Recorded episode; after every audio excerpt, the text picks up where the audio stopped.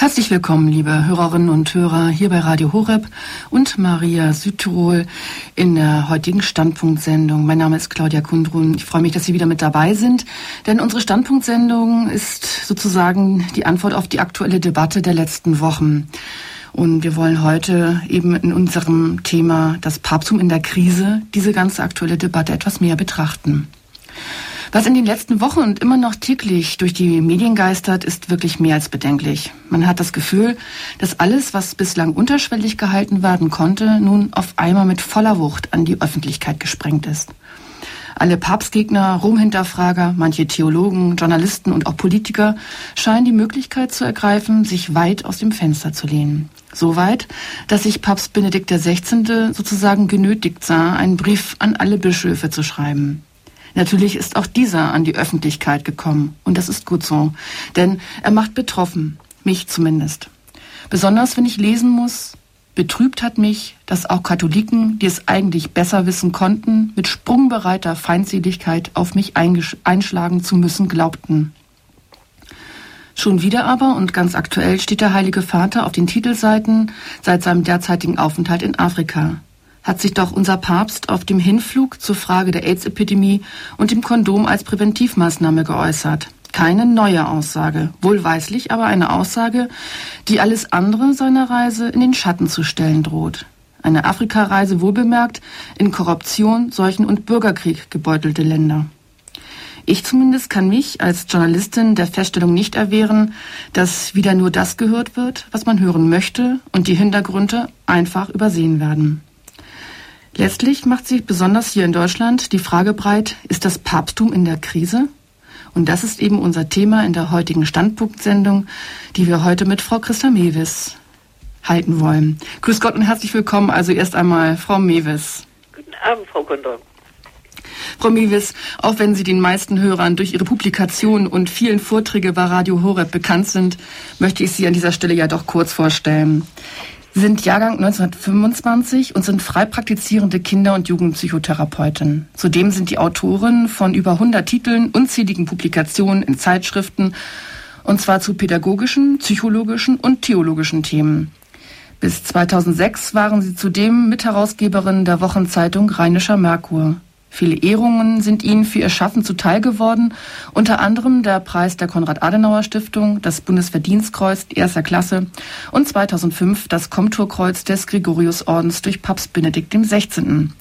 Sie halten neben ihrer schriftstellerischen Tätigkeit zudem eine Vielzahl von Vorträgen. Wie schön, dass Sie auch heute bei uns sind und eben halt dieses heutige Thema betrachten wollen, gemeinsam mit uns, Papsttum in der Krise, mit einem Fragezeichen am Ende. Frau Mewis, Sie sind weder Kirchenrechtlerin noch Journalistin, sondern Kinder- und Jugendpsychologin. Was hat Sie, ich sage einmal, geärgert, dass Sie sich diesem Thema Papsttum in der Krise angenommen haben? Nun, ich habe äh, mich zu dieser kleinen Arbeit entschlossen, weil ich mich durch den Heiligen Vater persönlich beauftragt dazu gefühlt habe. Denn er hat mich ja mit diesem Orden äh, behängt, indem er mir damit die Rolle eines Komturs zuweist. Mhm. Und das bedeutet eben ein Mitwächter sein über die katholischen Belange. Mhm. Da wäre es geradezu verantwortungslos gewesen angesichts der, des neuen Medienkrieges gegen den Papst und gegen Rom zu schweigen. Mhm. Vor allem, da ist Hintergrundinformation auch gefragt. Und das möchte ich gerne in dieser kleinen Sendung versuchen. Das ist schön, dann freuen wir uns sehr, dass Sie sich jetzt, also dass Sie uns jetzt an Ihren Gedanken sozusagen teilnehmen lassen und freuen uns auf Ihren Vortrag. Bitte schön. Vier Jahre war Ruhe, aber nun sind sie alle wieder da, schrieb sinngemäß Ende Januar Guido Horst in einer Glosse der Tagespost. Wie wahr? Aus der Versenkung hervor quoll die Schar der Katholikenkritiker. Außenstehende sowie Insider. Kein Zweifel.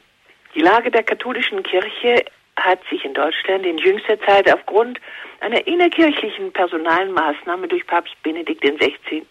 enorm zugespitzt. Nun vergeht wieder einmal kaum ein Tag, an dem nicht in den Medien die Kirche lächerlich gemacht, das Lehramt in Frage gestellt, der Papst verteufelt und Würdenträger an den Pranger gestellt werden. Die üblichen Wortführer einer innerkirchlichen Opposition werden erneut zu Podiumslieblingen und verbreiten durch das ihnen umfänglich zur Verfügung gestellte Mediumforum Widerstand gegen die Kirche, gegen ihre Struktur und ihre Lehre. Und das bedeutet, dass in Millionen Hirnen abermals die Vorstellung genährt wird, dass es vor allem der Katholizismus sei, der die freien Bürger unserer freien Demokratie immer noch an ihrer Befreiung durch selbstbestimmte Autonomie zu hindern suchen. Dass vor allem Rom eine abschaffenswerte Bastion von Macht sei, die rigoros durch eine starre reaktionäre Bevormundung den modernen Menschen hindere, sich auf den Pfad zu individueller Glückssuche zu begeben. Während auf diese Weise derjenige Teil der Katholiken, der nicht mehr praktiziert, eine fulminante Beschwichtigung des meist doch noch unterschwellig vorhandenen schlechten Gewissens erfährt und so auch die Kirchenaustritte forciert werden, verhält sich die katholische Basis eher nach dem Motto, Ruhe ist die erste Bürgerpflicht. In den selteneren Fällen holen die Pfarrer ihre Gemeindemitglieder zu Informationsabenden zusammen um sie über die Angriffe zu informieren, sich mit den Inhalten auseinanderzusetzen und den kirchentreuen Christen Argumente gegen die Angriffe anzuliefern, sie im Glauben zu stärken und gegen die Manipulation zu immunisieren. Eine gezielte geistliche Verteidigung, etwa auf dem Boden einer Initiative durch die deutschen Bischöfe, fand nicht statt. Es soll deshalb im Folgenden der Versuch gemacht werden, eine Bilanz der Entstehungsgeschichte des feindseligen Geistes gegen die katholischen Kirchen in unserem Land in den vergangenen 40 Jahren zu erstellen, um dann aus psychologischer Sicht auf die Schwerpunkte in den Inhalten der Angriffe so einzugehen, dass die katholische Verteidigungsfähigkeit unterstützt wird. Ein wesentlicher Auslöser für die Stoßrichtung der Kirchenfeindschaft ist die gezielte marxistische Unterwanderung in der Bundesrepublik Deutschland ab 1968 gewesen. Vielfältig aus düsteren Quellen in Ost und West geschürt, konspirativ und finanziell unterstützt, wurde von diesem Zeitpunkt an sukzessiv der Plan zu verwirklichen versucht, mit Hilfe eines Marsches durch die Institutionen das Bewusstsein der hiesigen Gesellschaft so zu verändern, dass es für eine marxistisch-atheistische Lebensform vorbereitet würde. Abschaffung aller Machtstrukturen, einschließlich der von Staat und Kirche, gehörte zu den Grundpfeilern einer sogenannten emanzipatorischen Pädagogik. Da der Vatikan nachdrücklich die Unvereinbarkeit des Christentums mit dem Marxismus artikuliert hatte, fiel mit Hilfe unterwanderter Ausbildungsinstitutionen bereits hier die hierarchische Struktur der katholischen Kirche einer besonders grimmigen Verdächtigung allgegenwärtiger Seelenbemächtigung anheim. Es wurde durch die 70er und 80er Jahre hindurch in diesen Gruppierungen der priesterliche Gehorsam gegen die Oberen nicht mehr als ein gemeinsamer Gehorsam für Gott verstanden, sondern der Vatikan und seine Institutionen als ein repressives Instrument zur Versklavung von Untertanen interpretiert. Oft wurde deshalb in manchen Priesterseminaren dieser Jahre der Gehorsam nicht einmal mehr als eine hohe religiöse Tugend verstanden, sondern die Erziehung zum Ungehorsam gegen die Oberen gelehrt und geprobt und die wenigsten Akteure merkten, dass sie so einem bewussten Feldzug der Zersetzung ihrer Kirche und derer die Gesellschaft stabilisierenden Funktion Vorschub leisteten. Diese Stoßrichtung machte anfällig für die Trends in der Schwesterkirche, denn schließlich unterlag diese in gleicher Weise zersetzenden Bemühungen. Gerade aber dadurch, dass dort an der Abschaffung von Hierarchie gar nicht erst angesetzt zu werden brauchte, das hatte Luther schließlich bereits vor 500 Jahren bewirkt, konnte der Hebel hier ungeschützt ins Proprium des Glaubens vorstoßen, auf den transzendenten Kern der Erlösungsreligion. Durch die sogenannte historische kritische Methode, evangelistisch von Professoren für evangelische Theologie wie Bultmann und Käsemann initiiert, ihres mystischen Charakters beraubt und auf den Sozialreformer Jesus von Nazareth reduziert, gelang hier eine fundamentale Zersetzung der Glaubenssubstanz und eine unverblümt linke Politisierung der evangelisch-lutherischen Kirche, die zu ihrer Entleerung führte. Aber soweit der Aufstand gegen die römische Unterdrückung als Glaubensziel in jungen katholischen Herren gegriffen hatte, wurden auch sie anfällig für die Fehlinterpretation von Jesu Wirken, fand das doch in einem Rahmen im Bereich der evangelisch-lutherischen Kirche statt, in dem die ersehnte Befreiung zur Demokratisierung der Kirche bereits durchgesetzt worden war. Nicht die wünschenswerte Vereinigung im sich annähern an die gemeinsamen Offenbarungswahrheiten bildete deshalb die Grundlage der ökumenischen Bestrebungen der 70er Jahre, sondern die indoktrinierte Vorstellung linkskatholischer Intellektueller bald, ebenso wie einst die evangelischen Brüder und mit ihnen geschwisterlich vereint, die römische Fessel abzuwerfen dass dieser 500-jährige Versuch in der lutherischen Kirche gerade heute den Beweis erbringt, dass das schließlich zu einem Glaubensschwund irreversibler Art führt und infolgedessen wohl im Sinne Christi als Frucht der Erkenntnis zur Unterscheidung der Geister taugt, eben weil sich das bereits als ungute Frucht erwiesen hat, fällt den Ideologisierten kaum einmal auf.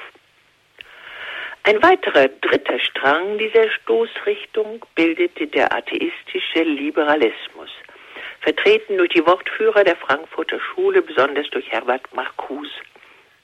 Seine Lehre von der Dominanz des Rechts auf Selbstbestimmung eines verabsolutierten erlaubt ist, was gefällt, vor allem stand die eingrenzende Sittenlehre der katholischen Kirche in scharfem Kontrast entgegen die daraus resultierenden Agitationen, denen von der Koalitionsregierung SPD-FDP von 1969 bis 1982 mit Vorrang Tür und Tor geöffnet wurden, riefen eine gigantische Durchdringung mit liberalistisch-marxistischem Geist in den Medien, den Universitäten, Schulen und Bildungseinrichtungen, ja sogar in vielen Priesterseminaren hervor. Das führte ebenso folgerichtig wie unausweichlich zu einem Verlust der Katholizität der Jugend und damit zu einer Dezimierung des Priesternachwuchses und setzte sogar schließlich zu einer Unterwanderung der katholischen Frauenverbände an. Der marxistische Schwerpunkt, Ungerechtigkeit durch Gleichmachung aus der Welt zu schaffen, wurde als Hebel angesetzt, um auch die bisher so spannungsbereiten katholischen Frauen zur Aufmüpfigkeit gegen das römische Patriarchat aufzuhetzen. Diese tief bedenklichen Entwicklungen wurden durch den Zusammenbruch des Ostblocks zwar je unterbrochen, führten aber nicht zu einer Abklärung und Wende. Im Gegenteil, besonders unter den Kirchenkritikern in den Medien sind häufig unverbesserliche Sympathisanten mit der hehren Idee des Sozialismus. Ihre Götter, Marx und Lenin, haben zwar eine Weile mächtig an Glanz eingebüßt, aber Angriffe auf ihren Hauptfeind, die bourgeoise Gesellschaft, greifen heute bereits wieder in Deutschland. Der jetzt entfachte Kampf gegen Rom entwickelt neue Basebalgwirkung. Der Boden zu weiterer Zersetzung im Kirchenvolk ist also erneut bereitet. Sorgsam wird die Erkenntnis unterdrückt, dass die katholische Kirche im vergangenen Jahrhundert zum zweiten Mal dem Ansturm einer barbarischen Ideologie in einzigartiger Hellsicht der beiden jüngsten Päpste nachdrücklich widerstand. Aber eben gerade das schürt den Hass und die Bemühungen um Verführung zum Unglauben von möglichst vielen Seelen durch Medienmanipulation. An dieser Weiche stehen wir.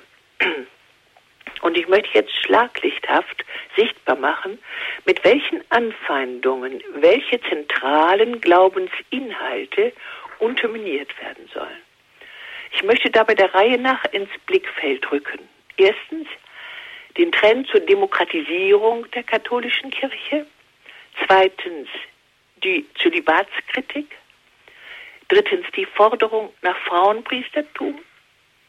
Viertens die Verleugnung der Wunder. Und fünftens die Verunglimpfung der katholischen Sittenlehre. Der ist also zuerst der neu erstarkte Ruf nach Demokratisierung der Kirche. Das heißt nach Abschaffung ihrer Hierarchie. Aber die Hierarchie der Kirche abzuschaffen, heißt letztlich, Gott zu entthronen. Und heißt, und in der historisch-kritischen Methode geschieht das auch, den Absolutheitsanspruch der Dreifaltigkeit anzuzweifeln. Wenn Gott nicht mehr als der Allmächtige, als der das Weltregiment in Händen haltende gesehen wird, verfällt der Mensch erfahrungsgemäß binnen kurzen seinem ursündhaften Größenwahn aller Eva und Adam. Wir alle sind Zeitzeugen, wie deshalb durch seinen dialektischen Materialismus der Ostblock, wie durch den kapitalistischen egomanen Materialismus die Wirtschaftssysteme des Westens zerbrochen sind. Um solchen atheistischen Katastrophen vorzubeugen, spricht das Evangelium im Gegensatz zur Entthronung Gottes von einer Einsetzung gestufter Bevollmächtiger. Und um der Anmaßung des Menschen vorzubeugen, betont das Evangelium die unterschiedliche Beauftragung und Beurteilung individueller Dienste des Menschen durch Gott. In einem System, in dem sich alle als selbstlos Dienende im Auftrag Gottes an der Aufgabe, die Schöpfung zu bewahren und die Liebe in der Welt zu mehren, verstehen, ist eine hierarchische Stufung ohnehin die ganz gewisse effektivste, weil die Berufungen nach den spezifischen Begabungen erfolgen, die außerdem im Dienst aller stehen und dadurch ihre Legitimation und ihre Immunität gegen egozentrische Selbstbehauptungsimpulse und dem aus ihrem Uranfechtungen entspringenden Neid erhalten. In einer vollkommenen Kirche brauchte es deshalb keinen Neid zu geben, weil der gemeinsame gleichwertige Dienst für Gott darüber erhebt. Wer wirklich in Gemeinschaft auf Gott zu unterwegs ist, dem ist es egal, ob er der Erste oder Letzte in der Reihe ist. Der einfache Beter der Alte, der Schwächliche kann, wenn er für Gott gläubig brennt, hier ebenso wertvoll sein wie ein höchster Würdenträger. Dann ist es auch möglich, in dankbarer Freude daran zu partizipieren, dass ein berufener Pfarrer, ein heiligmäßiger Bischof und ein begnadeter Papst wie unser jetziger ihm vorangehen. Denn er weiß durch Christus, dass unser Gott den Einzelnen allein aus seiner Glaubensstärke und dem Einsatz seiner persönlichen Pfunde wertet. Er kann sich also als Schaf in der Herde, als ein getreulich Glaubender seines Wertes vor Gott, ohne neidische Eskapaden, in tiefstem Seelenfrieden gewiss sein. Mir ist natürlich bewusst, dass viele Christen diesen Status nicht haben und deshalb die Gemeinde häufig doch eher Hühnerhöfen gleichen, in denen gehackt und gekrallt wird, in denen der Neid und damit auch das Bedürfnis, die Oberen zu entthronen, immer wieder die Oberhand gewinnt. Aber dagegen hilft doch eine starke, bewusste Bemühung um Buße, Bitte um Christi Gnade, gemeinsames Gespräch und immer erneute Anstrengungen um eine Kultivierung des Miteinander im Geist der Liebe und des gemeinsamen Zieles. Gewiss gibt es auch Missbrauch, Missbrauch von Macht durch die Oberen. Es bedarf gewiss der Eingrenzung, der Beobachtung. Aber die gezüchtete Allergie gegen Machtmissbrauch kann den so notwendigen Sinn von Hierarchie darüber nicht entkräften. Entwicklungspsychologisch ist Hierarchie darüber hinaus sogar auch ein natürliches Prinzip. Der Mensch lernt am erfolgreichsten durch Nachahmung möglichst nahe, kleinstufiger Vorbilder. Es ist eine Entfaltungsnotwendigkeit des Menschen, sich nach Vorbildern im wahrsten Sinne des Wortes auszurichten. Die heilige Hierarchie der Kirche beruht also auf der Wahrheit Gottes, so dürfen wir festhalten. gläubigem Kirchenvolk unterwegs zu Gott ist es angemessen, sich nach denen, die ihm unmittelbar und greifbar nahe vorangehen, auszurichten und ihnen in überpersönlichem Dienst deshalb auch vertrauensvoll zu gehorchen. Das schmälert ihre Freiheit nicht, wenn ihnen der Grundsatz bewusst ist, dass alle sich im Licht einer sie verbindenden Liebe von Gott und zu Gott hin befinden. Eigentlich können die marxistischen Kategorien hier deshalb gar nicht greifen. Sie sind unzutreffend, wenn Kirche sich so versteht, wie sie von Christus angewiesen und von Paulus und der Urgemeinde vorgelebt wurde. Der Wunsch nach Demokratisierung der Kirche und das meint, nach Abschaffung des Papsttums, entspricht einem leichtsinnigen, unnachdenklichen Hochmut. Der Mensch, sogar besonders der heutige, bedarf klarsichtiger Orientierungshilfen, um auf dem Markt der Möglichkeiten zu konstruktiven Lebensentscheidungen finden zu können. Zweitens, zur Zölibatskritik.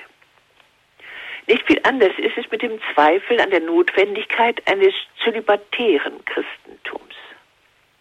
Lediglich von einer unverständlich weltlichen Perspektive her lässt sich anzweifeln, ob Ehelosigkeit für den Priester angemessen ist. Die Radikalität eines so hohen Auftrags lässt sich gewiss nicht ohne Beeinträchtigung des Amtes mit den Pflichten eines Familienvaters vereinbaren.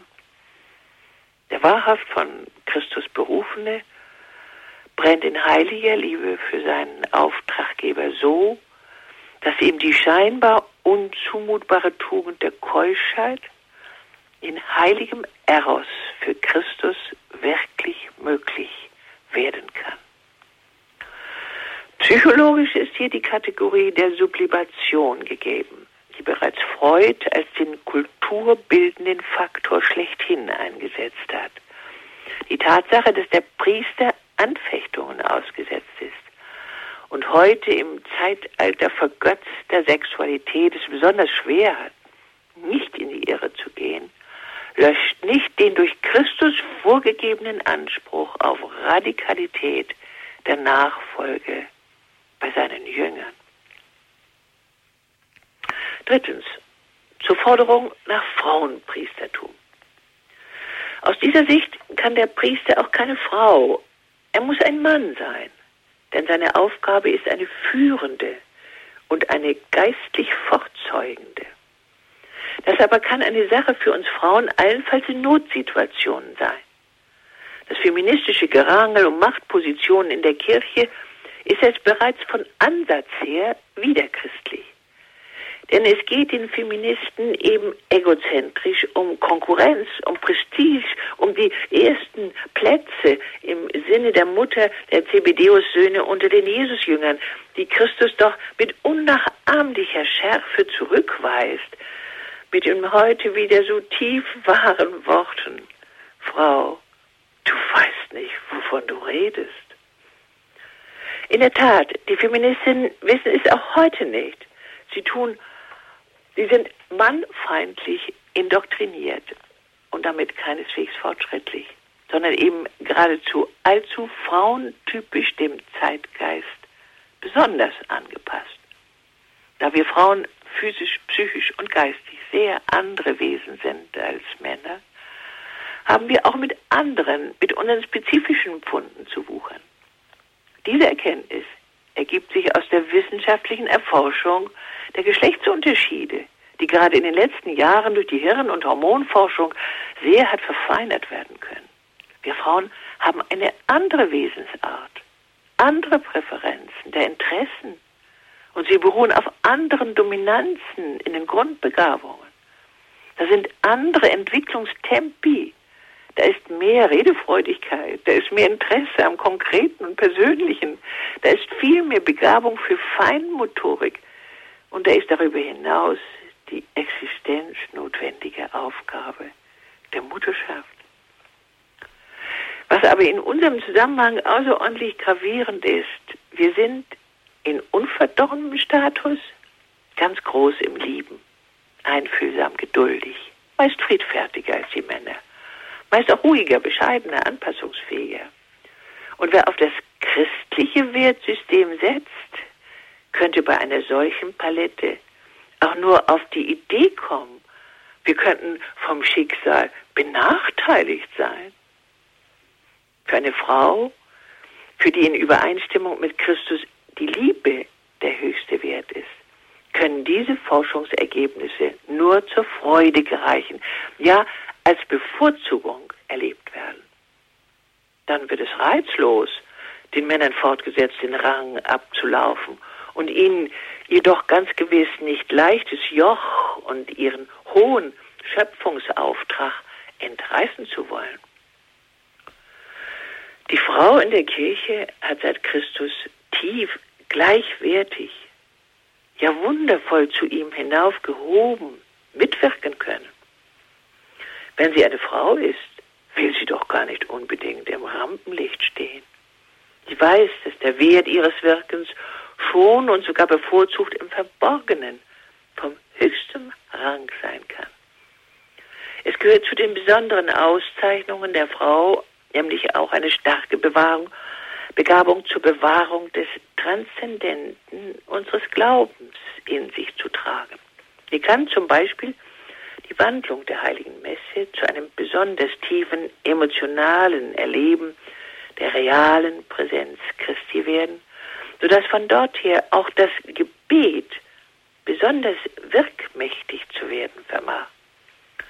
Es ist diese intuitive, emotionale Begabung, die es einem Mädchen wie Maria möglich machte, die mystische Empfängnis des inkarnierten Gottessohnes, wie selbstverständlich anzunehmen. Es war eine Frau, Maria Magdalena, die auf dem Boden dieser spezifisch weiblichen Hellhörig und Feinfühligkeit als erste dem Auferstandenen begegnete und der Welt den Jubelruf verkündet. Der Herr ist auferstanden.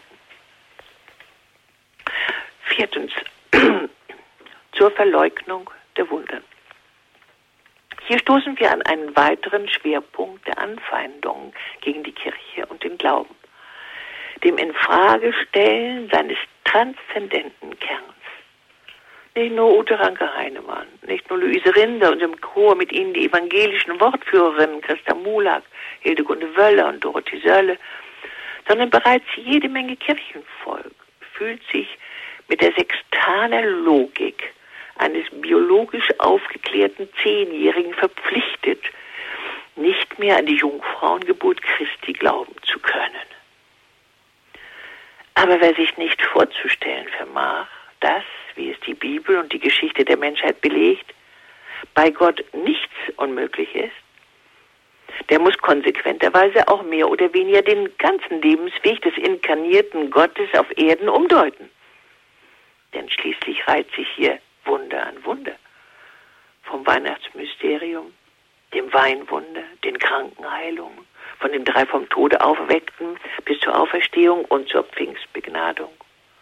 Wunder an Wunder. Es ist eben gerade dies. Unser Evangelium ist eine Anne, Aneinanderreihung Reihung von Ereignissen, in denen die Naturgesetze massiv in ihrem zentralsten Bereich des Lebens, bei der Zeugung, der Geburt, angesichts chronischer und lebensbedrohlicher Krankheiten und beim Tod durchbrochen werden. Und diese Durchgängigkeit in der Aussage der Offenbarung soll keine Relevanz haben. Das soll sich zum Symbol umdeuten lassen. Wenn das Evangelium weiter den Stellenwert der Offenlegung Gottes haben und behalten soll, muss doch wohl diese Massivität der Aussage als das verstanden werden, was sie ist, als die Botschaft eines Gottes, der seinen zwischen Dornen und Disteln seufzenden, in der Natur zwischen Geburt und Tod ausgelieferten Menschengeschöpfen die Möglichkeit der Befreiung aus dieser Fesselung durch die übermächtige, übernatürliche, absolut unnatürliche Liebe dieses Vater Gottes aufzeigt. Dieses Gottes, der durch seine Identifikation mit dem Menschen und durch seinen Opfertod diese Erlösung aus dem Gefängnis der Kreatürlichkeit und der Sünde einleitet und festschreibt. Was sollen all unsere siebenmal Schlauen, sich die biblischen Aussage zurechtknetenden Exegeten anzirpen gegen die Ungeheuerlichkeit dieser Befreiung in ihrem so fundamental erlösenden Wahrheitsgehalt. Wie berechtigt allein diese durch und durch stimmige Kunde zu jauchzendem Jubel, zu kniefälliger Freude und anbetender Dankbarkeit. Wer von dieser echten Theologie der Befreiung erst einmal erfasst ist, wie kann der noch sich abholen lassen von all der kleinen, krämerhaften Primitivkritik an der Wundergeschichte des inkarnierten Gottes? Wer die Aussage in ihrer ganzen Tiefe versteht, weiß auch, ja, Christus allein ist der Weg, die Wahrheit und das Leben. Ohne Verständnis dieses Zusammenhanges kann es aber nur schwer große und dankbare Liebe des Menschen zu Gott als eine lebendige, den Menschen umschmelzende Glaubensfreude geben. Und ohne Glauben dieser Art kann es nicht Impulse zu gottgefälliger Veränderung, kann es weder Mission noch Glaubenserziehung, weder Religionsunterricht noch Fortschritt zur Liebeskultur geben, die ja mit dem im Vater unser erbeteten Kommen des Reiches Gottes auf Erden identisch ist. Hier steht unsere katholische Kirche in Deutschland also in einer Existenzkrise. Entweder sie lernt die Aussage der Offenbarung in ihrer absoluten Wahrheit und Sinnhaftigkeit wieder verstehen und bewahrt so das Proprum des christlichen Glaubens. Oder sie zerredet die Grundaussagen des zur nur Immanenz des Jesus von Nazareth oder zur nur Symbolik des Jesus als Selbstsymbol, zum Beispiel nach C.G. Jung und so weiter. Aber dann büßt sie auch alle Begnadungsmöglichkeit, alle Einwirkmöglichkeit des Heiligen Geistes, alles Erfahren von Wundern, ihres auch heute noch wundermächtigen Gottes ein und versinkt im Markt der Möglichkeiten einer aktionistischen Pluralität. Diesen Weg ist die evangelische Amtskirche bereits gegangen. Und sie hat, abgesehen von den sich mühsam herausrettenden, sich in viele Gruppen und Grüppchen zersplitternden Abspaltungen, ihre Gotteshäuser leer gepredigt. Ja, manchmal sogar andere Götter auf die Altäre gehoben. Den Paradiesmacher, Mensch durch Politisierung, die Königin der Nacht in Gestalt von Naturgötten, Diana etwa, ähnlich wie Astarte und Aschera, deren Anbetung Jahwe bereits im Alten Testament ein ganz besonderer Gräuel war und vor allem auch durch den Götzen Sex. Fünftens, zur Verunglimpfung der Sittenlehre.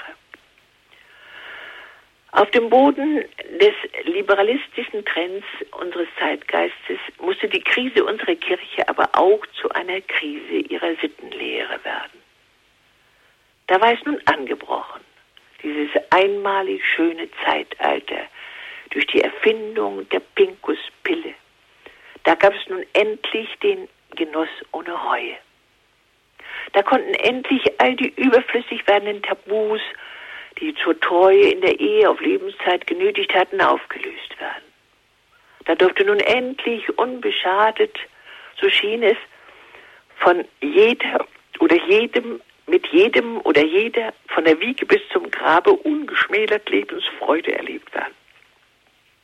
Und nur diese reaktionäre Enzyklika Humane Vitae des Vatikans musste all dem freudigen Aufbruch der 60er Jahre mit einer wahrhaft reaktionären Bremse dazwischenfahren, so schien es den arglosen Zeitgenossen.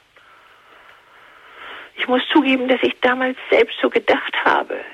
Erlebten wir in der psychotherapeutischen Praxis damals doch immer auch noch einmal wieder, dass natürliche Leiblichkeit eklysiogen verteufelt und zu neurotisierender Abwertung gebracht worden war. Heute, 40 Jahre später, hat sich die Enzyklika Humane Vitae als das bestätigt, was sie sein wollte, als ein Schutz des Kirchenvolkes vor unheilvollen Sackgassen. Denn heute liegen die Folgen einer unbegrenzten liberalistischen Lebensform vor aller Augen. Heute haben sich die Eheschließungen um die Hälfte dezimiert. Millionen leben in Ehen ohne Trauschein, die in der Mehrzahl zu einer Dezimierung von Familiengründungen führen. Von, von 2,6 Kindern pro Familie hat sich deshalb ein genereller Geburtenschwund auf 1,4 Kind pro Familie eingependelt. Die Frauenkrankheiten der jungen Frauen boomen. Gebärunfähigkeit durch Unterleibsentzündungen, eine starke Zunahme des Brustkrebses als Folge langfristiger Pilleneinnahmen. Und bei den 20- bis 30-Jährigen, und zwar nur bei den viel und promiskuitiv sexuell Aktiven, die Entstehung von Gebärmutterhalskrebs in jungen Jahren. Ebenso sind die Geschlechtskrankheiten in die Höhe geschnellt. Ungehindert, unzureichend gebremst durch Kondomverhütung, grassiert die tödliche Geschlechtskrankheit AIDS. Darüber hinaus, wir Psychotherapeuten müssen uns aufs Neue mit, mit vielen Jungen abmühen, die durch ihre sexuellen Erfahrungen in frühen Jahren durch ihre Enttäuschungen mit dem Sexpartner starke Einbußen ihrer seelischen Kraft bis zu Depressionen mit Suizidneigungen erlitten. Und fast immer ist in diesen Menschen der Traum vom zweisamen Glück zerschellt. Die sind auf dem Weg zum Single, nicht auf dem Boden von Autonomie, wie man ihnen vorgegaukelt hat sondern von glücksmindernder und lähmender Frustriertheit. Und last but not least drückt der Abtreibungsboom mit 114.000 Abtreibungen in unserer Republik pro Jahr mit seinen psychischen Folgen, dem Elend eines bedrückend schlechten Gewissens, dem Sexzeitalter seinen dunklen Stempel auf. Hatte doch der liberalistische Geist die Vorstellung entwickelt, das Problem ließe sich durch Propagierung von Verhütungsmitteln und über den Sexualkundeunterricht im Griff behalten. Aber auch dies erwies sich als Fehlkalkulation auf dem Boden einer Überschätzung der Möglichkeit, den großen Fortpflanzungstrieb mit rationaler Technik und mit Appellen an die Vernunft steuern zu können. Die Forderung der katholischen Sittenlehre Enthaltsamkeit vor der Ehe. Ein Ehe auf Lebenszeit mit Beschränkung der Sexualität auf die Ehe. Eheliche Treue also mit Einbindung der Sexualität in das gegenseitige Liebesgebot der Partner. Das heißt der Bemühung um eine Kultivierung ehelicher Liebe statt Auslieferung an den Trieb und infolgedessen Ablehnung der mechanischen oder chemischen Verhütungsmittel sowie ein striktes Verbot der Abtreibung, da der Mensch von der Zeugung an Gott geschaffener Mensch sei, das alles, so zeigt sich durch die neu gewonnenen Fakten und Erfahrungen eindeutig, sind heilsame Weisungen für den Menschen aus Rom. Sie haben die Chance, ihn seelisch und körperlich eher gesund zu erhalten und seine Glücksmöglichkeiten eher zu steigern. Die Steinigung der kirchlichen Normen durch fortschrittsgläubige Protagonisten taugt also nicht. Die negative Bilanz der Sexwelle hingegen wird als Information in den Medien streng verschwiegen. Ja, mehr noch, die verdrängte Wahrheit führt zu gesteigerter Wut auf die auch in dieser Hinsicht recht behaltende römische Kirche. Das wiederum schürt die Medienangriffe und führt zu weiterer Verunsicherung vor allem der jungen Katholiken. Kommt es heute nicht also vermehrt darauf an, die Notwendigkeit eines Hirtenamtes für die durch einen diabolischen Zeitgeist so verführungsbereiten Schafe in den Mittelpunkt zu rücken? Sollten wir uns nicht vielmehr freuen, aus Rom immer noch gottbegnadete Orientierung zu bekommen? Heute, 2009, lassen sich die guten Früchte einer christlichen Lebensführung von den schlechten der verabsolutierten Befreiung des Ego eindeutig unterscheiden. Die Bemerkungen des Papstes im Anflug auf Afrika galten deshalb nicht allein dem unter AIDS ächzenden Kontinent, bedeuteten auch nicht allein Bekräftigung der Erfahrung, dass im schwarzen Kontinent AIDS sich dort mindert, wo die Interventionen von Papst Johannes Paul II. zur Einehe greifen, nicht aber in denen, die auf das Kondom als Hilfsmittel setzen, sondern diese Aussage unseres Papstes Benedikt im Flugzeug gilt auch für uns Europäer, denen es doch auch keineswegs gelungen ist, die HIV-Infektionen in unserem Land auch nur zu verringern. Er lässt die Wahrheit nicht aus, unser großer, tapferer Papst Benedikt. Er stellt sich sogar auch den Problemen, die durch Verleugnung der Wahrheit tabuiert sind und deren Offenlegung durch Mediengekläff weiter in die Verdrängung geschickt werden sollen. Diese Einsicht sollte für uns Katholiken Grund zur Freude sein und den Impuls stärken, angesichts der verheerenden Verführungssituation alles nur Erdenkliche an Kraft und Einigkeit aufzuwenden, um sich unserer Kirchenleitung an die Seite zu stellen und sehr bewusst eine wagenbeugte Verteidigung um das sich so klar und ungeschminkt bewährende Petrusamt zu bilden, statt sich den Wühlmäusen zuzugesellen, die bereits manches Kirchenterrain zum Abbröckeln gebracht haben.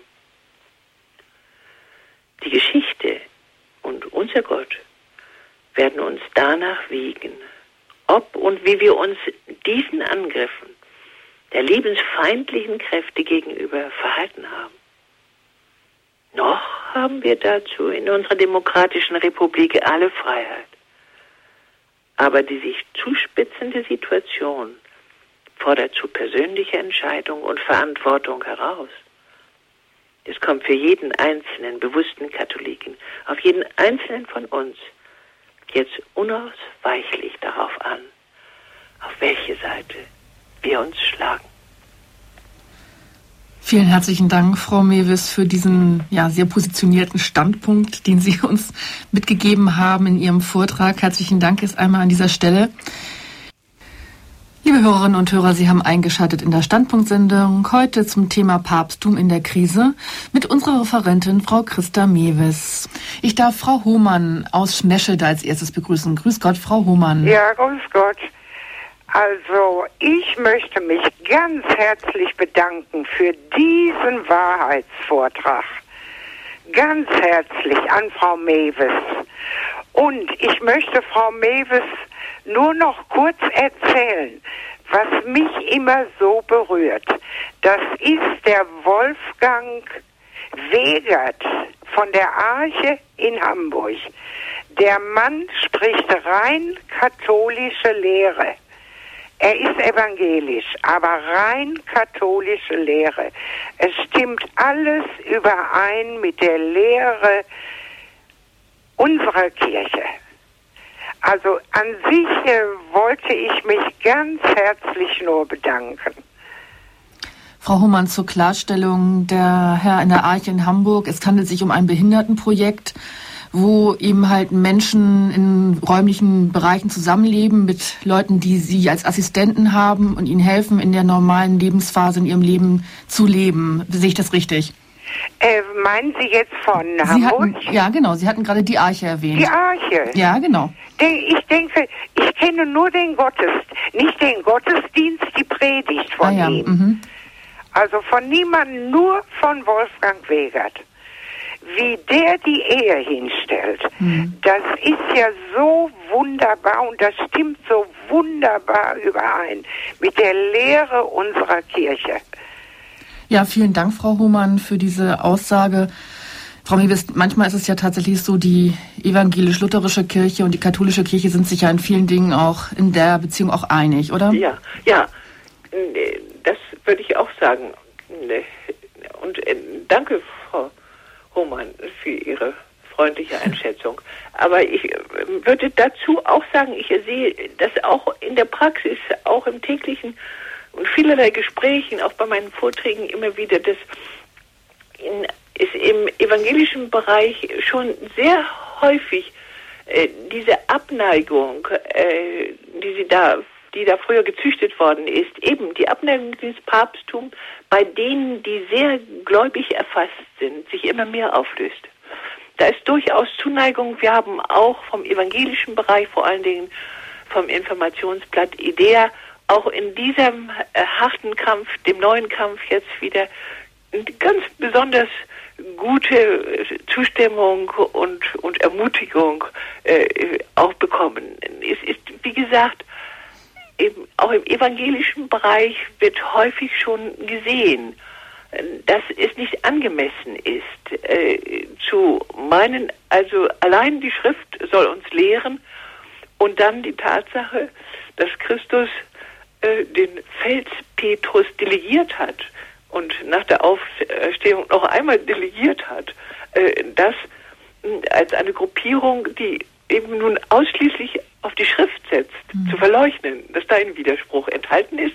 Und so gibt es hier eben auch schon viel konstruktiv Neues und, und echte positive Annäherung und echte Ökumene, nicht, die nicht in die von mir eben beschriebene Richtung läuft, also gewissermaßen die katholische Kirche in die evangelische zu involvieren um die Abschaffung äh, des Papstes damit festzuschreiben.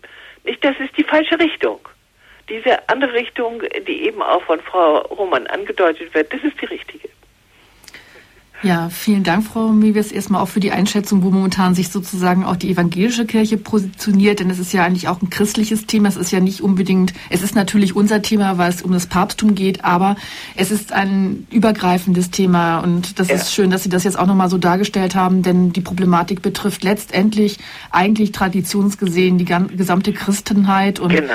das sind die evangelischen Christen im Grunde eben genauso mit uns, ja. auch wenn sie das Papsttum so nicht anerkennen. Sie haben eingeschaltet in der Sendung Standpunkt heute zum Thema Papsttum in der Krise mit unserer Referentin Frau Christa Mewes. Ich darf einen weiteren Hörer begrüßen, Herr Natterer aus Bleichach. Grüß Gott. Grüß Gott, Frau Konrun. Grüß Gott, Herr Grüß Gott, Frau Dr. Mewes. Einmal viele Grüße vom Allgäu. Und dann möchte ich Ihnen ganz herzlich danken für die Ausführungen. Mich würde aber doch interessieren, äh, für die katholischen Sittenlehre, was Sie gebracht haben. Ich habe erlebt damals am Katholikentag in Ulm vor etwa drei oder vier Jahren, ich weiß jetzt nicht gerade auswendig, da bin ich bewusst in einer Forumsveranstaltung der Tone Witte. Da war eine Musterklasse da von Freiburg und hat man den Jugendlichen mal gemerkt, wie die, denen peinlich war, wie man da die Kondomverwendung bringt und dergleichen.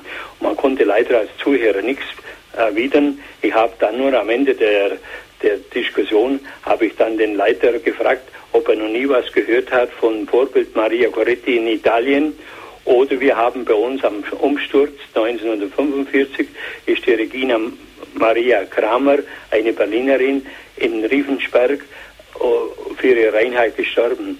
Wie sehen Sie das? Und vielleicht noch eine Bitte, was Sie sagen. Wir haben in der öffentlichen politischen Auseinandersetzung haben wir zurzeit enorme Schwierigkeiten, wo man sagt, ja, wir haben zu wenig Kinder, was ja recht ist, ah, da muss man darum die künstliche Befruchtung machen. Liege ich da schief, wenn man sagt, wenn die im Gymnasium einfach die Magersucht, wo da verhindert, dass man vielleicht eine Erzeugung dann kommt auch, oder durch die jahrelange Einnahme der Pille, dass bewusst da die Natur nicht mehr mitmacht. Vielleicht, wenn Sie da noch was dazu sagen könnten. Ja. Und Ihnen alles weiter Gute. Mir freut es, dass Sie noch so gut uns wieder bereichert haben. Einen schönen Abend nach Hamburg. Ja, ja danke schön. Dankeschön. Ja, das erste Beispiel ist ja eins, was ich, was Sie jetzt konkretisiert haben von dem, was ich gesagt habe.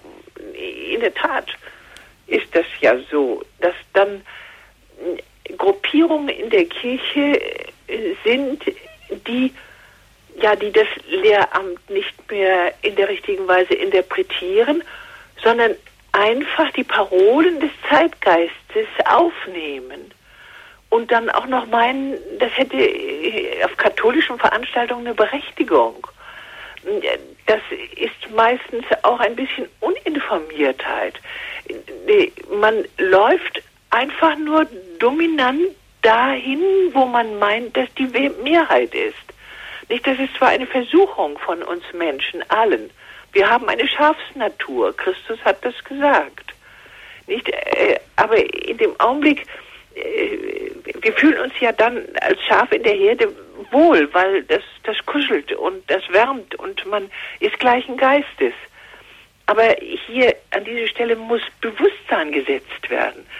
Bewusstsein darüber, dass dieses von katholischen Insidern und der katholischen Verbänden äh, nicht vereinbar ist äh, mit der Lehre der Kirche, die uns ja vor allen Dingen auch im Katechismus auf das Verzüglichste zur Verfügung steht. Das ist das eine. Sie, haben dann als nächstes erwähnt, die künstlichen Befruchtungen, die sind ja auch im Katechismus schon sehr richtig äh, dargelegt und abgelehnt. Äh, sie müssen abgelehnt sein von uns, äh, denn äh, der, der Akt der Zeugung, der Vereinigung von Mann und Frau äh, in geschlechtlicher Weise ist ja ein heiliger Akt. Nicht? Und äh, ein heiliger Akt zu großem, zu großer Hinneigung Gottes wieder, in dem eben dadurch, dass hier ein Kind entsteht, ein großes Geschenk wieder gemacht wird, hineingelegt wird, Gottes Geist in dieses Kind. Und das sind nach der katholischen Lehre äh, so erhabene Vorgänge dieses neue Leben zum Beispiel.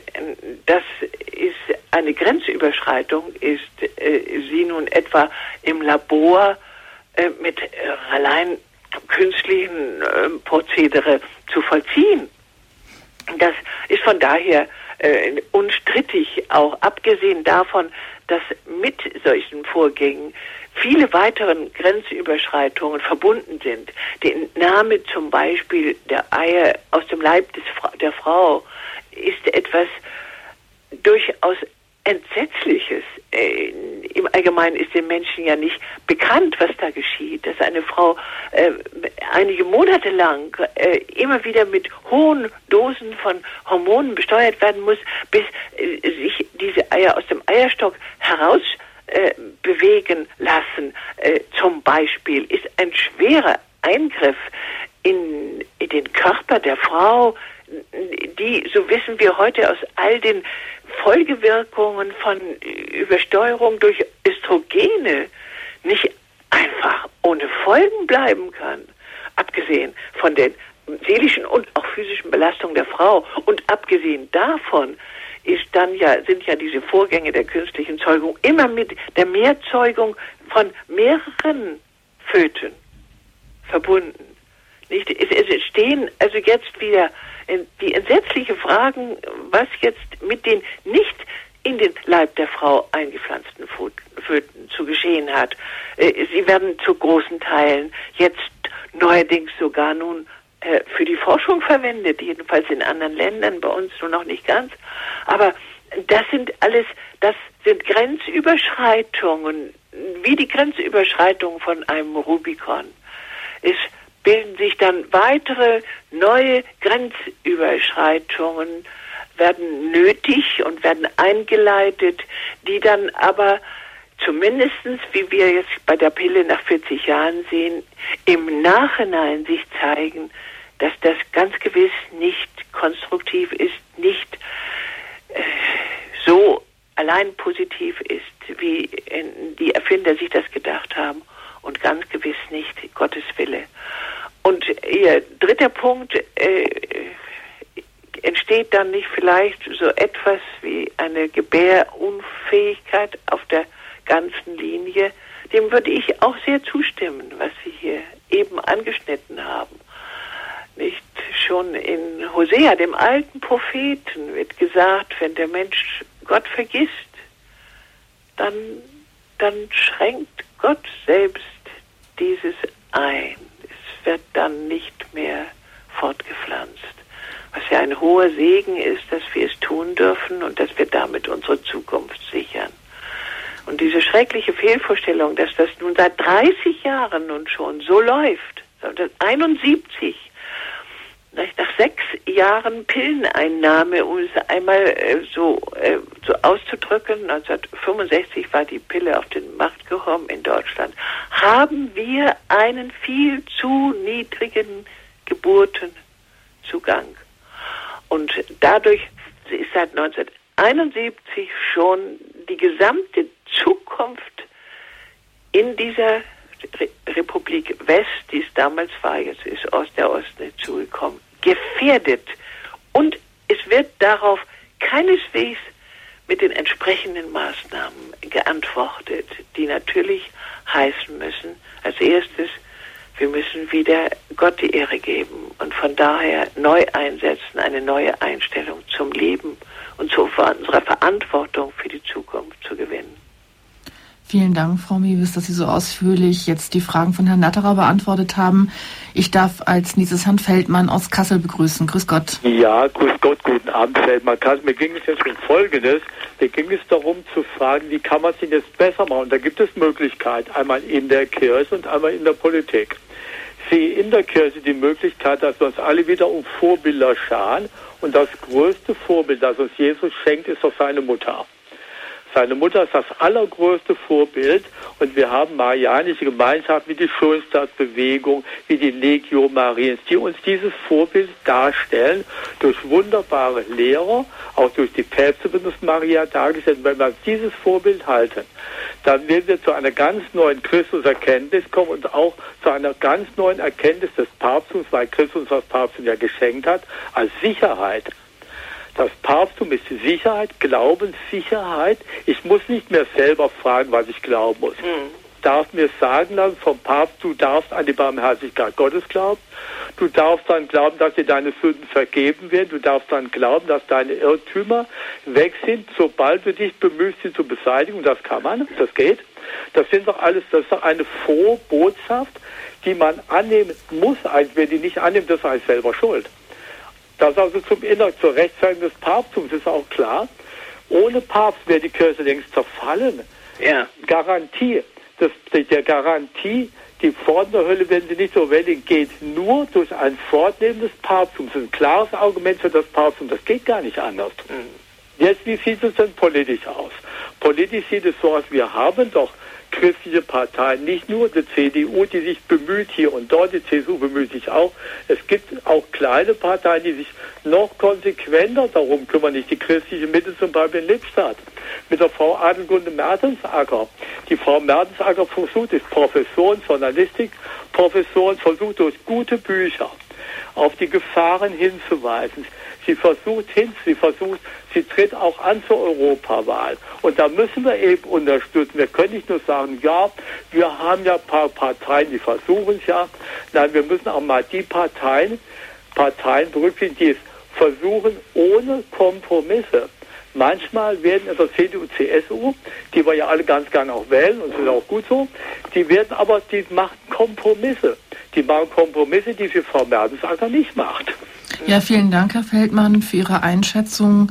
Frau Mewes, was können Sie zu der christlichen, also der kirchlichen Situation dazu sagen? Ja, gerne. Herr Feldmann, als, als erstes einmal äh, stimme ich Ihnen hundertprozentig zu. Wir brauchen Maria. Nicht, ich habe dargestellt, wie sehr wir auf Vorbilder geradezu angewiesen sind. Ja, wir haben einen Nachahmungstrieb.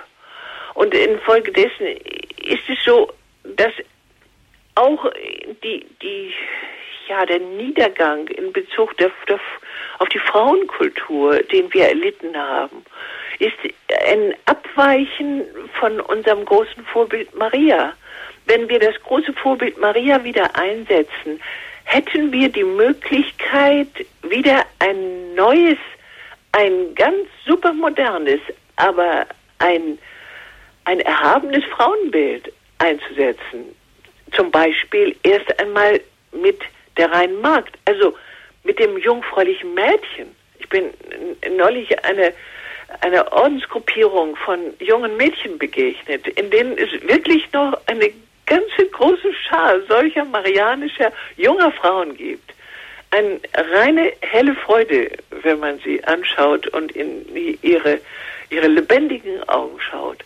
Aber darüber hinaus ist sie ja nicht nur die reine Magd, sie ist ja eben auch die große Mutter. Und die Entmutterung der Mutter, wer, wer Maria abschafft, macht Entmutterung der Mütter.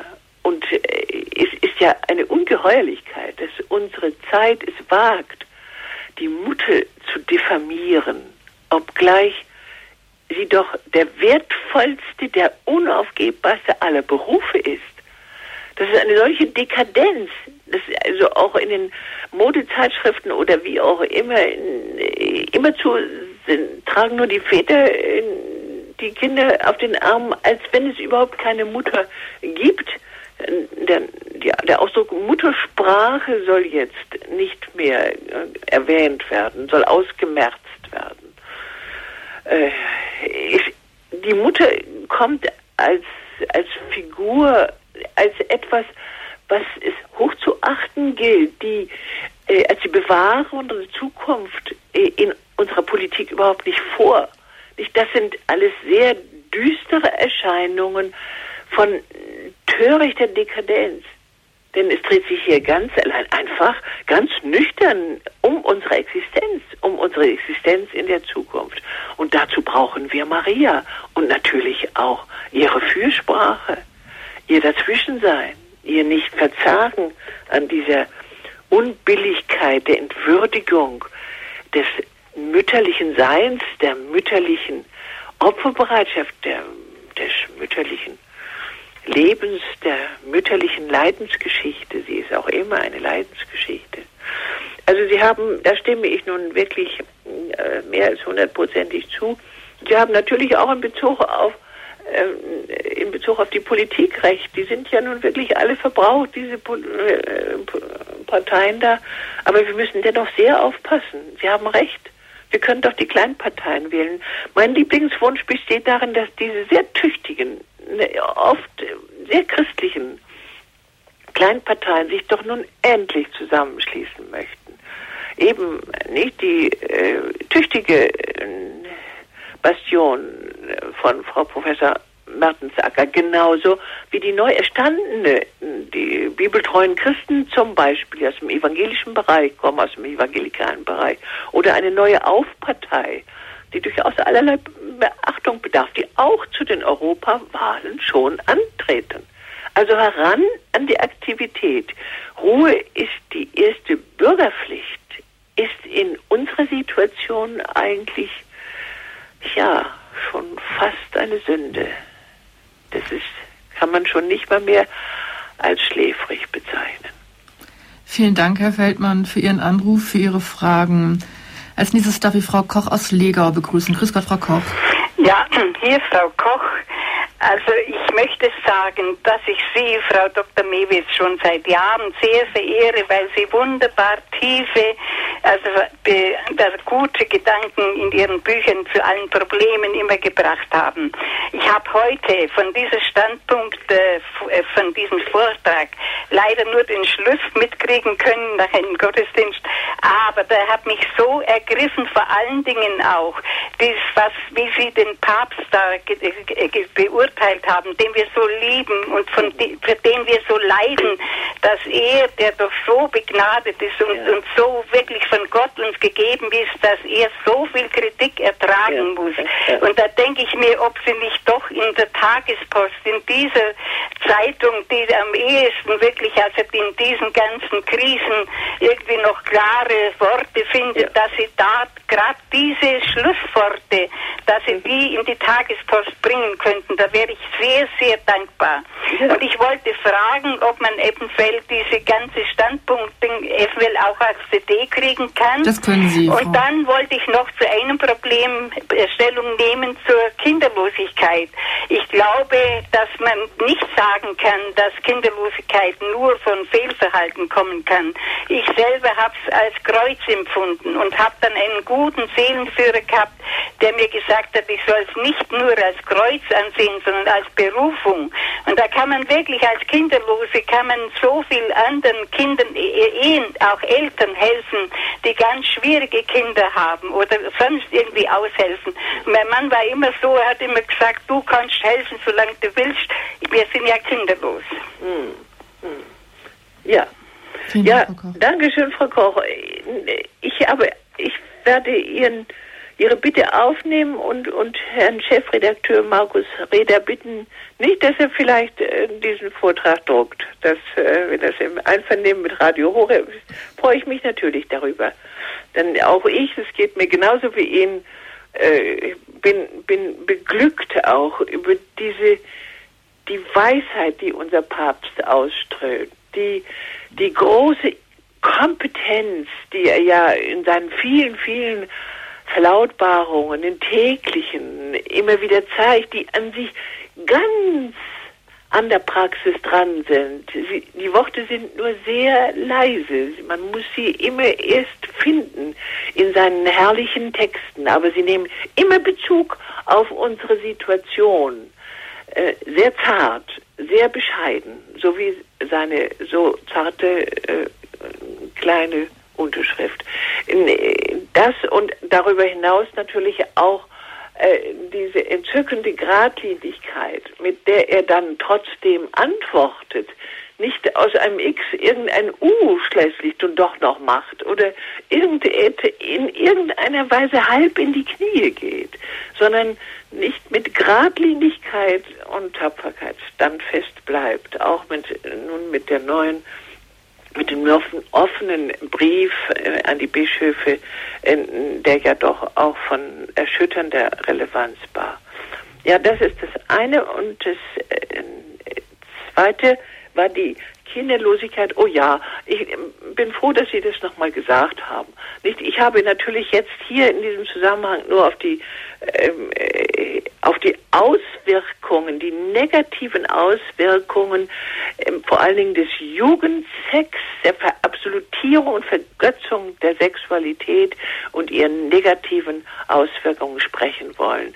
Ähm, Sie haben so sehr recht. Es gibt ja eine geradezu begnadete Kinderlosigkeit. Ich kenne unendlich viele kinderlose Frauen, die wunderbar mütterlich gewirkt haben. Gerade mütterlich, die unendlich viele Kinder gehabt haben, nicht nur ein, zwei oder drei. Und die nicht, nicht nur dies, die natürlich darüber hinaus große, große Begnadungen und Aufgaben gehabt haben, äh, nicht, nicht nach außen hin rühmlicher Art, aber Begnadungen von unserem Gott persönlich für ihr Leben, das dann Frucht in großer Fülle trägt. Nicht?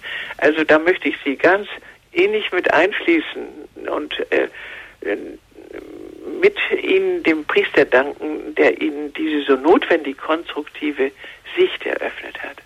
Ja, vielen Dank, Frau Koch, dass Sie uns auch klar gemacht haben, dass es auch eine geistige Mutterschaft gibt, die eben halt auch wertvoll ist, wenn es andere Menschen so erfüllend.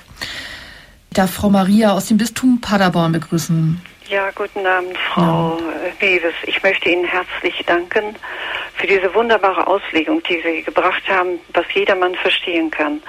Ich möchte dazu einiges sagen, und zwar äh, die kirchlichen Einrichtungen, die haben ja selbst noch Donum Vitae ja. eingemietet. Da frage ich mich, wie kann so etwas geschehen? Das Zweite ist, am Gymnasium hier in Sundern wird Kün gelehrt. Da müssen doch die Religionslehre als erstmal richtig vorgenommen werden. Mhm. Also man merkt, wie die Unterwanderung wirklich doch in der Kirche stattfindet. Mhm. Und es wäre vielleicht besonders angebracht, mit Rücksicht auch auf unseren so beliebten und geistreichen Papst, es ist wirklich ein Geschenk, dass wir ihn haben, dass man vielleicht noch mehr auch die Anbetungen machen würde. Und wenn jetzt Priester zuhören, so möchte ich Sie doch alle bitten, dass das aufgegriffen wird, was der Vatikan schon lange ausberufen hat, dann könnte man doch auch für die Priester und für den Papst, dass man eine geistige Mutterschaft übernehmen würde. Da möchte ich auch viel plädieren. Dann in den Kindergärten, da wird ja schon bereits die Sexualität gelehrt. Ja. Da frage ich mich, wo wollen wir hin? Und äh, das Letzte, was ich noch sagen möchte, ich habe eine behinderte Tochter und ich bekomme für die homöopathische Mittel überhaupt kein Geld. Ich habe der DRK wörtlich gesagt, aber sie nehmen und ohne uns zu fragen. Das Geld, die Beiträge nehmen Sie für die Abtreibungen. Ja, ja also, vielen Dank, Frau Maria. Ja. Frau Miewes.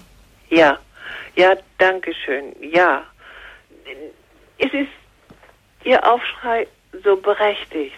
Also, mir geht es ja, ja auch immer wieder als Kinder- und Jugendlichenpsychotherapeutin unter die Haut wir versuchen ja, wo wir das entdecken, dem auch zu begegnen. Ich habe ja eine sehr tüchtige Mitstreiterin in meiner Mitkonvertitin Gabriele Kubi. Äh, nicht, wenn wir in unserer Arbeit sehen, da sind Kindergärten, in denen wird jetzt, ja, jetzt neuerdings äh, diese letzte Ideologie Gender Mainstreaming gelehrt oder äh, die Kinder äh, kriegen haben Kuschelecken, wo sie schon ein bisschen Vater und Mutter spielen dürfen in der Mittagspause. Was soll das und dergleichen mehr? Also und das geschieht manchmal eben in der Tat auch unter katholischer Regie. Aber da bleibt uns gar nichts anderes übrig, als wirklich mitwachsam zu sein und nicht feige zu sein und dann, sondern die Sachen dann wirklich zum äh, zum Pfarrer und zum Bischof. Und äh, wenn das nicht einfach nicht läuft, dann zu weiteren höheren Ämtern. Einfach alles mit direkt vorzutragen, damit das äh, nicht, damit auch die Menschen merken, was geschieht. Das ist ja immer das, weshalb wir überhaupt noch, äh, und ich in meinem 85. Lebensjahr, immer noch solche Dinge mache, weil ich immer wieder die Erfahrung mache, dass die Menschen, die gut wollenden äh, Mütter und Väter doch nicht informiert sind, wo hier die Unterscheidung der Geister zu sein hat. Äh, der, der Druck von außen, die Dampfwalze der veröffentlichten Meinung einer liberalisierten, unguten, den Menschen unbekömmlichen Sexualisierung, der ist ja so groß, dass darunter dann immer schon in dieser Elterngeneration gar nicht mehr die Unterscheidung richtig vollzogen wird. Sie hören dann gar nicht mehr richtig hin. Also da bleibt uns nichts anderes übrig, eben als über Radio Horeb und vielen anderen ähnlichen Bemühten hier immer wieder den Versuch zu machen, sagen, wir haben aber in einem äh, in einer einer Delegation äh, in Bezug auf auf schon sich bewährende Erfahrungen auch die Aufgaben dieses gegen den Verdrängungsprozess in der allgemeinen äh, veröffentlichten Meinung äh, deutlich zu machen. Und da bin ich Ihnen sehr dankbar, dass Sie eben sich da jetzt auch wieder ans Telefon gehängt haben. Denn anders geht es ja gar nicht. So, und natürlich all diese Dinge, äh, sie müssen erst einmal unterschieden werden. Es muss also erstmal klar werden, dass man weiß, äh, zu lehren äh, ist in ja, mein Himmel im Firmenunterricht oder dergleichen in eine Unangemessenheit, die mit dem Lehramt der Kirche nicht übereinstimmen darf, wenn der Papst den Herrn Professor Küng liebevollerweise empfangen hat. Äh, oder in, dass äh, die Möglichkeit der, der die große Schlacht um die Beratungsscheine in, in Bezug auf die Abtreibung durch Johannes Paul II. ja nun schon abgeschlossen ist und wir genau wissen, was hier aus Rom in drei Briefen von Johannes Paul den Deutschen zugerufen worden ist und dass wir uns daran zu halten haben, weil dieser Güte große vom Heiligen Geist intensivst äh, berufene Papst uns hier ganz klare Linien gesetzt hat. Vielen Dank, Frau Mewis, auch vielen Dank, Frau Maria. Wir haben jetzt zum Ende der Sendung noch zwei Damen. Ich bitte Sie kurz zu fassen mit Ihrer Frage. Frau Hölscher aus Herford, grüß Gott. Ja, grüß Gott. Ähm, ich äh, wollte mich ganz herzlich, äh, Frau Mewis, bei Ihnen bedanken für diesen Klarheit, für diese Klarheit, für diese ja, ausdrucksstarke, ähm, ausdrucksstarken Vortrag. Und ich möchte Sie einfach bitten, vielleicht auch Radio Horeb, äh, dass Sie häufiger ähm, solche Grundsatzlehren ähm, uns mitteilen können über den Sender, weil ich denke, dass viele Menschen ja zuhören. Erstens und zweitens würde ich sagen, äh, es fehlt uns allen an Katechese. Wir haben keinen Unterricht mehr. Wir können nicht mehr, ja, wir wissen gar nicht mehr, was in der Liturgie abgeht. Wir wissen auch nicht mehr die einzelnen Zusammenhänge. Wenn ich nur an ähm, den Fall Williamson denke und wie dann die Presse losgeschlagen hat. Und wenn man das einfache Volk, fra Volk fragt, haben die keine Ahnung, um ja. was es eigentlich geht. Ja, vielen Dank, Frau ja. Hölscher, für Ihren Beitrag. Viel Mission ist nötig, nicht? Viel Mission. Viel Verständnis, ja. und ich will gerne dazu beitragen. Danke Ihnen auch die Ermutigung. Danke, Frau Hölter. Auch uns ist es eine Ermutigung hier bei Radio Horeb, da weiter darauf hinzuweisen und auch in der Katechese und so weiter vorzutreiten für Sie, die Hörer. Frau Fox als letzte aus Bad Wörishofen. Grüß Gott. Frau äh, Testamevis, ich schätze Sie schon seit den 80er Jahren. Äh, eine Frage. Äh, wäre es nicht sinnvoll oder an der Zeit, äh, die Erklärung, die Königsteiner Erklärung das war ja die Antwort des deutschen Episkopats auf äh, die Enzyklika Humane Vitae, ja, ja, äh, die ja zu korrigieren oder ja, zu äh, bekennen, dass das eine Fehlsache war. Und das, die zweite Erklärung war ja dann aus dem Kloster Himmelspforten, das war so nochmal eins drauf. Da meine ich, hat sehr, sehr viel äh, Schaden am Papsttum angerichtet. Man hat einfach die Worte des Heiligen Vaters ja, mhm. an die Seite gestellt. Und das ja. hat sehr viel Verunsicherung ja. im äh, Katholizismus gebracht. Ja. Und dann äh, zur Katechese, das ist also auch meine Meinung, das Wissen, das Glaubenswissen, das ist so schlecht, mhm. auch in den Schulen. Aber es gibt so wunderbare neue Religionsbücher, dass man die mehr bekannt machen wird, dass die in den Schulen ja. wieder einführen vom äh, Dr. Andreas Lauenweibisch von Salzburg mit seinem Team zusammengestellt, dass die in den Schulen, dass da wieder Glaubenswissen vermittelt wird. Das waren die beiden Dinge. Ja, danke schön. Vielen Dank, Frau Fox. Ja. Äh, Frau Fox, also erstens die Königsberger Erklärung und äh, nicht die, da ist ja ganz virulent und äh, das liegt bestimmt auf dem Schreibtisch des Papstes und äh, nicht die große Gemeinschaft Medizin und Ideologie.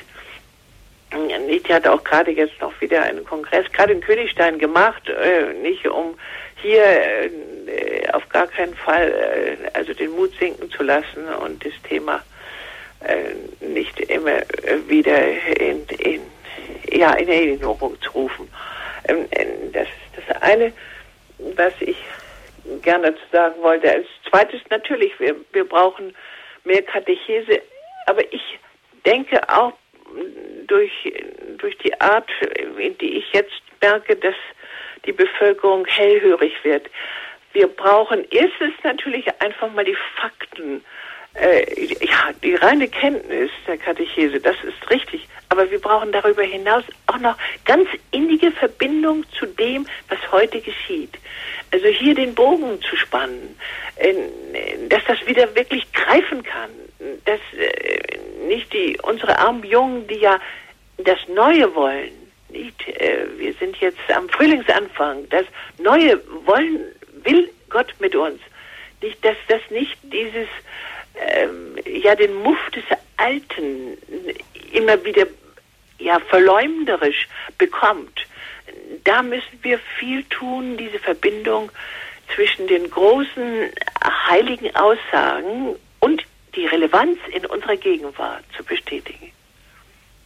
Vielen herzlichen Dank, Frau Mewes, dass Sie uns heute ja Rede und Antwort gestanden haben mit Ihrem wunderbaren Vortrag, mit Ihren Ausführungen, auch jetzt mit dem Beantworten der Fragen und dass vielleicht auch viel an Mangel, am Verständnis und Wissen einfach da ist und ähm, dass es vonnöten ist, dass wir häufiger einfach uns informieren, einfach auf ganz einfache Weise, zum Beispiel auch, indem man jetzt zum Beispiel eine Sendung hört, wie Standpunkt ja. mit Ihnen.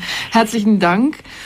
Ganz besonders ist mir ein Schlüsselsatz aus Ihrem Vortrag ähm, hängen geblieben, ist nicht der Endsatz. Ähm, es kommt auf jeden Einzelnen an. Und ich glaube, das ist genau der Punkt im Ganzen, dass wir das immer nicht aus den Augen verlieren dürfen, dass es bei uns selbst anfängt, egal wie weit es nach außen dringen mag, das wissen wir vielleicht gar nicht.